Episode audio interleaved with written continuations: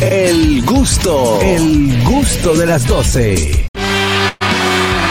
Amigos, ya de vuelta en el gusto de las 12 y como cada martes nos place recibir a nuestra amiga Elizabeth Sánchez del Pidia Sánchez Consulting. Bienvenida. Buenas tardes, chicos. ¿Cómo estamos por Hola, allá? hola, Elisa. Muy bien, Elizabeth. Muy bien. Úsanos el ruido que se Qué acaba, bueno, se acaba de caer una guitarra Se aquí. desmayó. Se desmayó una guitarra. Se desmayó y a su barco le llamó. Libertad. Elizabeth, No vamos, vamos de inmediato con las preguntas. ¿Qué te parece? Claro que sí. Bueno, dice la primera, por mi negocio debo viajar mucho. ¿Cuáles son los gastos que sí puedo reclamar en mis impuestos? Primero, para usted deducir gastos de impuestos por viajes de negocio, los gastos deben ser ordinarios y necesarios. O sea, deben de hacerse porque se necesita para capacitación o para productividad del negocio. Tiene que ser que usted salga fuera de la ciudad donde está su trabajo, donde está su negocio, o que sea una convención que sea dentro del territorio donde está ubicado su trabajo, su negocio, pero que al usted ir a esa convención usted se va a capacitar para beneficios del negocio. Puede incluirse la transportación si es dentro de la ciudad, la transportación de, de los trenes, de los tax, de la, del servicio de, de carro de taxis, puede incluirse el almuerzo si tiene que hacerlo. Si va a viajar fuera, puede incluir los pasajes aéreos, puede incluir el pago de las maletas, puede incluir las comidas, puede incluir incluso, usted puede pagar el hotel porque usted necesita dormir para poder rendir más al trabajo que le han mandado a hacer fuera de su, de su área de, de, de- de confort o para capacitación. Claro, usted no puede después que se termine el trabajo que usted está haciendo fuera, irse a tomar una copa de vino o a comer algo después que se termina eso y pagarse y, y ponerlo como un gasto de ordinario necesario. O sea, si, eh, eh, o sea, y si la comida, la comida es necesaria. Claro, el que no come. Sí, no, si él se toma el vino dentro de la convención, lo puede cargar, pero fuera de la convención. Ah. Y, y, por ejemplo, por ejemplo, yo llego, tengo que ir a una convención, no, no es para hacer negocio, aunque puedo ir a hacer negocio. Voy a una convención y la convención comienza el lunes. Yo llego el domingo, pues me tienen que cubrir la comida del domingo con todo mi vino. Me voy, termina el y viernes, pero yo no me puedo ir el viernes, me tengo que ir el sábado, me tiene que, que cubrir mi comida con mi romo, ¿verdad? Mi romo. No, qué, ¿qué? belleza. No, señor. Solamente belleza. te va a cubrir desde el lunes hasta el viernes, que es la convención. Cuando tú llegues al área de la convención, el hotel está cubierto a la noche de hotel. Pero lo que te vayas a comer el domingo, el vino o el romo, llévalo tú, porque no te lo van a pagar. Por El que gobierno, por una botellita de vino que te puede costar 20 dólares, el gobierno te audita y los 20 dólares te salen como en 375. Uy, ah, no, pues para eso entonces compro 375 No, yo, lo, dólares. yo lo compro, yo lo compro el, el viernes y me lo bebo el sábado. Gracias. Claro. Normalito. Tenemos la segunda pregunta, Dolphy. Aquí dice, debo 116 mil dólares al IRS. Una compañía de las que dicen que ayudan a bajar la deuda a la mitad y que ellos se encargan de hacer las negociaciones. Eh, se me acercó. ¿Eso es correcto? Bueno, Ayares hace como una semana mandó email con algo que yo vengo diciendo hace mucho. El, hacer negociaciones con esas compañías después que usted debe más de 50 mil dólares o hasta menos es mentira. Esas compañías, al final, Ayares dice lo que quiere decir y te va a cobrar lo que ellos consideren. Esas compañías, si tú le debes 116, ellos te van a venir cobrando 15 mil y vas a deber los mismos 116 al gobierno. El IARES tiene muchas maneras de poder ayudarte. Se puede hacer una oferta en compromiso. Si usted debe 116 mil dólares y sus access, si usted es dueño de propiedad, tiene carros caros y esos access que usted tiene hace más de medio millón de dólares, usted puede hacer una oferta en compromiso con IARES de unos 80 mil o 70 mil dólares.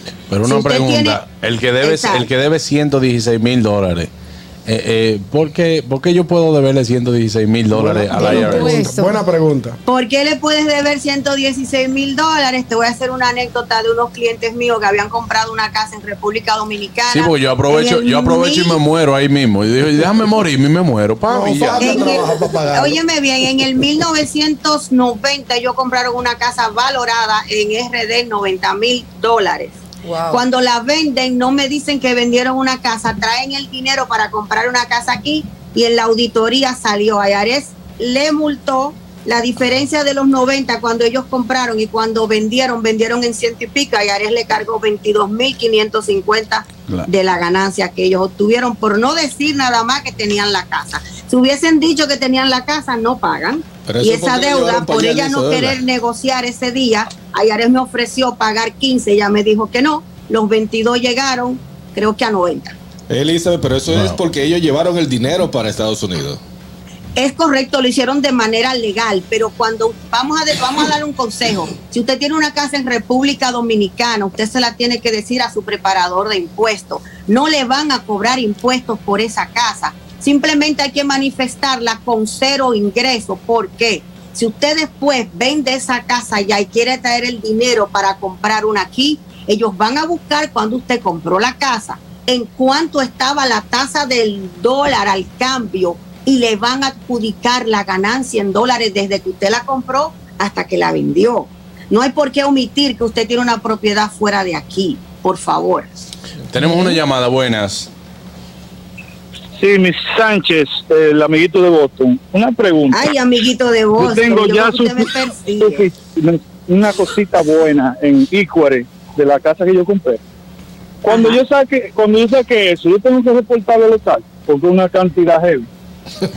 Ellos te, ok, hay dos maneras. Si tú lo tienes que reportar, el banco te va a mandar un 1098 mortgage, donde te dice el equity, si lo tienes que reportar. Si no te lo envían, no tienes por qué hacerlo. Bien. Bueno, Elizabeth, yo no sé cómo ella guarda toda esa vaina en la cabeza. Hay, hay- hay que fundirse. Bueno, es que nosotros los profesionales en la materia somos ¿Cuál es así. nosotros? ¿Cuál es nosotros? ¿Qué es lo que hoy el cerebro anda como medio fundido porque me han dado una lata desde las 7 de la mañana. Ay, No, Dios no, no, ya, ya tú ni te fundes ni te muero de esto, Elizabeth. Porque nosotros te, vimos- te- te hemos visto cogiendo una clase de funda y de piña. Pero fuerte. Que, que si tú no te has muerto de eso, no te va a pasar nada ya. Tenemos la última pregunta. Adelante, Catherine. Acabo de juramentarme como ciudadano estadouni- estadounidense. Quiero pedir a mi esposa y mis padres, pero me dicen que no puedo hacer las tres peticiones juntas. ¿Qué debo hacer? Primero pido a mi esposa y luego a mis padres. ¿Cómo es lo correcto? Eso es completamente incorrecto. Cuando usted se hace ciudadano de los Estados Unidos, usted tiene el privilegio de pedir a su esposa e hijos menores de 21 años categoría inmediata, que significa que en un año ellos estarían aquí. Categoría inmediata a sus padres. Ya los ciudadanos, los consulados de todas partes del mundo lo tienen al día porque para eso son ciudadanos. Usted tiene derecho a pedir sus hijos mayores de edad, casados. Tiene derecho a pedir sus hijos mayores de edad solteros y tiene derecho a pedir a sus hermanos. Si usted quiere hoy hacer 25 peticiones, lo que tiene que tener es 535 dólares por cada petición. ¿Quién le dijo que usted no puede hacer todas sus peticiones juntas? Eso es incorrecto. Claro que es la ventaja de ser ciudadano. Así que si usted no ha hecho su ciudadanía, tiene muchos años y, y que no, que por el examen y todo eso, comuníquese con Elizabeth. Elizabeth le, le- lo va a organizar. Pero lo mejor de la bolita del mundo es ser ciudadano americano. Si No se llama Yeah, ventaja, es como siempre he dicho, eso es un privilegio. Un privilegio, It's- it's true, it's true. Y además, eh, Una cosa Emma, es ventaja vamos, y vamos a otra dar. cosa se llama privilegio. Vamos a hacer una cosa, por cada, por cada cinco personas que usted lleve a este proceso al Pidia Sánchez Consulta y le vamos a regalar la suya. Así es. Es Así correcto. lo vamos a hacer. Buenas. Buenas. Hi, hello, Buena- hi. buena- buenas tardes. Hi, hello, hi. Buenas. El que se quede callado pierde. Buenas. Buenas tardes. A la una, a las dos. Y se fue. No, te- porque le tengo, le tengo que dar un tiempo de, de delay. Sí, Buenas. Claro, claro. El PIDIA, una pregunta, que no soy yo otra vez. Este, eh, hace un tiempecito yo le levanté la mano a los gringos, dígase, me convertí en ciudadano. Eh, yo quiero pedir a mis padres y quisiera saber en la ciudad cuánto es el mínimo que tengo yo que ganar para hacer, ah, para pedirlo.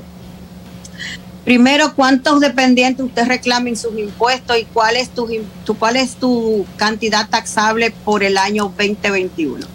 Tira para adelante que está en vivo. Uy. Estamos me tiran para adelante. Ah, yo- yo no Vamos a, vamos, a ponértelo más claro. Si tienes en, si en tus impuestos reclamas tú más dos dependientes y tus padres, si estamos hablando que serían cinco personas, usted necesita un disponible, un adjust gross income de 48.750, que ese es el, el 150 del, de la ley de provisión de pobreza. Si tienes eso, si tienes, eh, si eres soltero, con 35.174 vienen tus dos padres.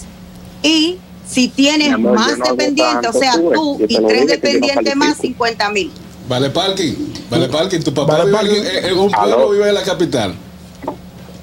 No, él vive en Villa Consuelo. ¿Cómo es? Tu papá vive en un pueblo, vive aquí en el En Villa barrio. Consuelo. En la capital, en la capital. En Villa- Déjalo enviar al consuelo que lo vio.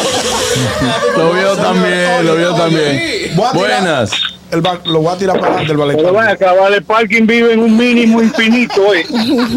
No, muchachos. Vale parking se hizo el chiquito, él gana bien. Lo que pasa es que él no quiso decirlo aquí. Buenas. Lo que pasa es que seguro Vale Parking le han dado buenas ¿Cómo propinas. está? Claro. ¿Cómo está, muchachos? Bloqueado. Dime bloqueado. A mí me cura que la residencia se la dieron antes de ayer al Vale Parking. Eh, Los gringos no se han enterado que le dieron esa residencia y ya está pensando en traer los padres. No, no, él se dice- Vale él se- déjala calentar aunque sea un ratito. Él se hizo ciudadano ya. Sí, Buenas. pero hace poco. Primero recuerda, un residente tardes, no puede pedir paz. Bien, dímelo, Richard. Adelante, Richard. Ya que ya tocó el tema de, de, de esas personas que ofrecen de que negociar la deuda con el IRS, que eso ya ya dijo que no es real, y los que los que ofrecen negociar deuda de tarjeta de crédito, hable de eso, por favor. Ay, te lo voy a agradecer. Ese es el otro error que se comete. Si usted debe 20 mil en tarjeta de crédito, venga donde nosotros. Vamos a llamar a cada tarjeta de crédito y vamos a hablar con la tarjeta de crédito. Cuando usted consolida sus deudas, ¿usted sabe lo que le pasa? Las, las, las compañías de consolidar deuda no le dicen a usted que cada vez que una tarjeta se paga, a usted le va a llegar un formulario que se llama 1099C, cancelación de deuda. Como a usted no se lo dicen, cuando usted llena sus impuestos, no le entregan ese papelito y después usted sabe lo que le pasa, que entre en auditoría como alguien que conoce Harold y le están quitando todo ese dinero. Aquí nada es gratis. Nada es gratis. Si usted usó la tarjeta y la gastó, usted lo va a venir pagando, sea poquito, sea de mucho, sea como sea. Lo gastó. Buenas. Lo gastó, pero con Sí, razón. buenas tardes, Juan Carlos, ¿cómo está? Muy bien. Es para felicitar a la señora Epidia Sánchez, qué desenvolvimiento, Muy bueno. qué capacidad, Thank you. qué honestidad y qué sinceridad para responder. Es una señora mil por mil. Felicidades, Epidia. Ahí Muchísimas está. gracias. Qué Ya me hizo el día, no voy a trabajar. Él, pide, no, espérate, sigue trabajando. Tómese una copa de vino y acuéstese. No, ella- eh, eh, lo que pasa es que es el pidia, eh, porque los americanos la, la acostumbraron a, a decir el pidia. Sánchez del Pidia Sánchez Sánchez Consulting. No, ella se llama el Pidi Elizabeth Sánchez Suero, dos Sí. veces Yo y te dos estaba- veces yo- este, y yo para te- que no me aguante. Yo te, estaba- yo te estaba ayudando por lo que tú me dijiste, pero está bien. No, yo ando, no, pero. Ella dijo que Ella- ella ella- aprendió a amar aprend- nombre. Exacto, aprendió a Vamos amar a el nombre. darle una buena noticia a los compatriotas de nuestra querida venezolana. Ay, qué bueno. A los venezolanos me le acaban de extender ayer el TPS, Hasta el a lo cual yo estoy 2024. feliz porque tengo varios venezolanos con TPS que se nos vencía en septiembre. Se lo acaban de extender hasta marzo del 2024 Ujú. y yo soy la primera ayer que abrió los brazos y brincó y gritó. Y de ¿Qué todo. es el TPS? Buena pregunta. El TPS es un, tem- un temporal estatus de protección. El que me da lucha atrás. Claro, sí. Sí, sí.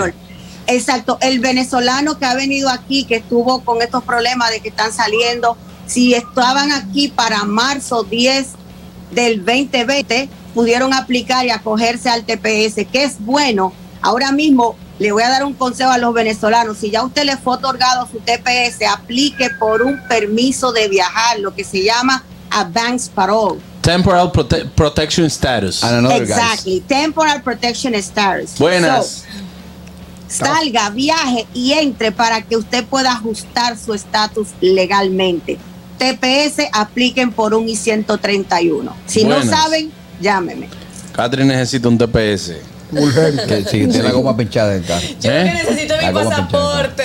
Buenas. Llega de aquí a diciembre. Eh, solo llamo para decir que, eh, hacer un comentario a, a Dolphy. Yo creo que Elizabeth está tan orgulloso de su nombre completo como tú del tuyo, Adolfo. Ay, ay, mi madre, buenas. Señor, Rebeca. ¿Eh? Rebeca Dolfil.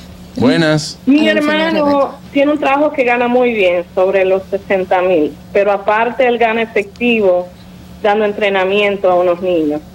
Y yo, el como no le dio. Entonces yo le sugerí que era mejor abrir un negocio porque en realidad él tiene un negocio, aunque sea parte de, de su trabajo normal.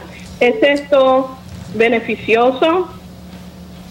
Él puede hacer las dos cosas. Él puede hacer una LLC, que es un Liability Limited Corporation, que es el solo, de un solo miembro.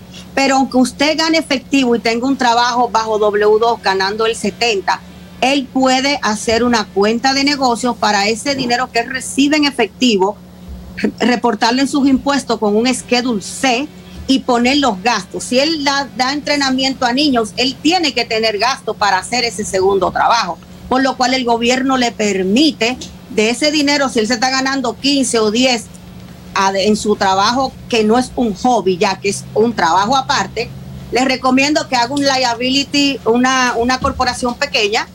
¿Por qué? Porque es bueno, porque así él puede tener más oportunidades y así se defiende a la hora de una auditoría. Pagaría menos impuestos y sería menos auditable. Bueno, muchísimas gracias Elizabeth por estas informaciones. Recuerden que se puede comunicar con Elizabeth al 1-347-601-7270. También tenemos que hacer la despedida de nuestros amigos de TV Quisqueya. Gracias a mi amigo de TV Quisqueya, a mis amigos también de Éxitos en Santiago y el Cibao 90.5. Mi gente de TV Quisqueya que transmiten el gusto de las 12 para todo Estados Unidos. Ustedes, tanto los del Cibao como los de Estados Unidos, continúen con nosotros. Estamos en la Roca 91.7, estamos en nuestro canal de YouTube. Búsquenos el gusto de las 12. Estamos streaming live. También estamos aquí en Vega TV y también estamos en Dominica Networks. Búsquenos para que continúen gozando con el gusto de las 12. Elizabeth, muchas gracias. Gracias a ustedes, nos vemos el próximo martes. Así será. Se encendieron los teléfonos aquí, Elizabeth. No, dígale que Elizabeth se fue. El gusto, el gusto de las 12.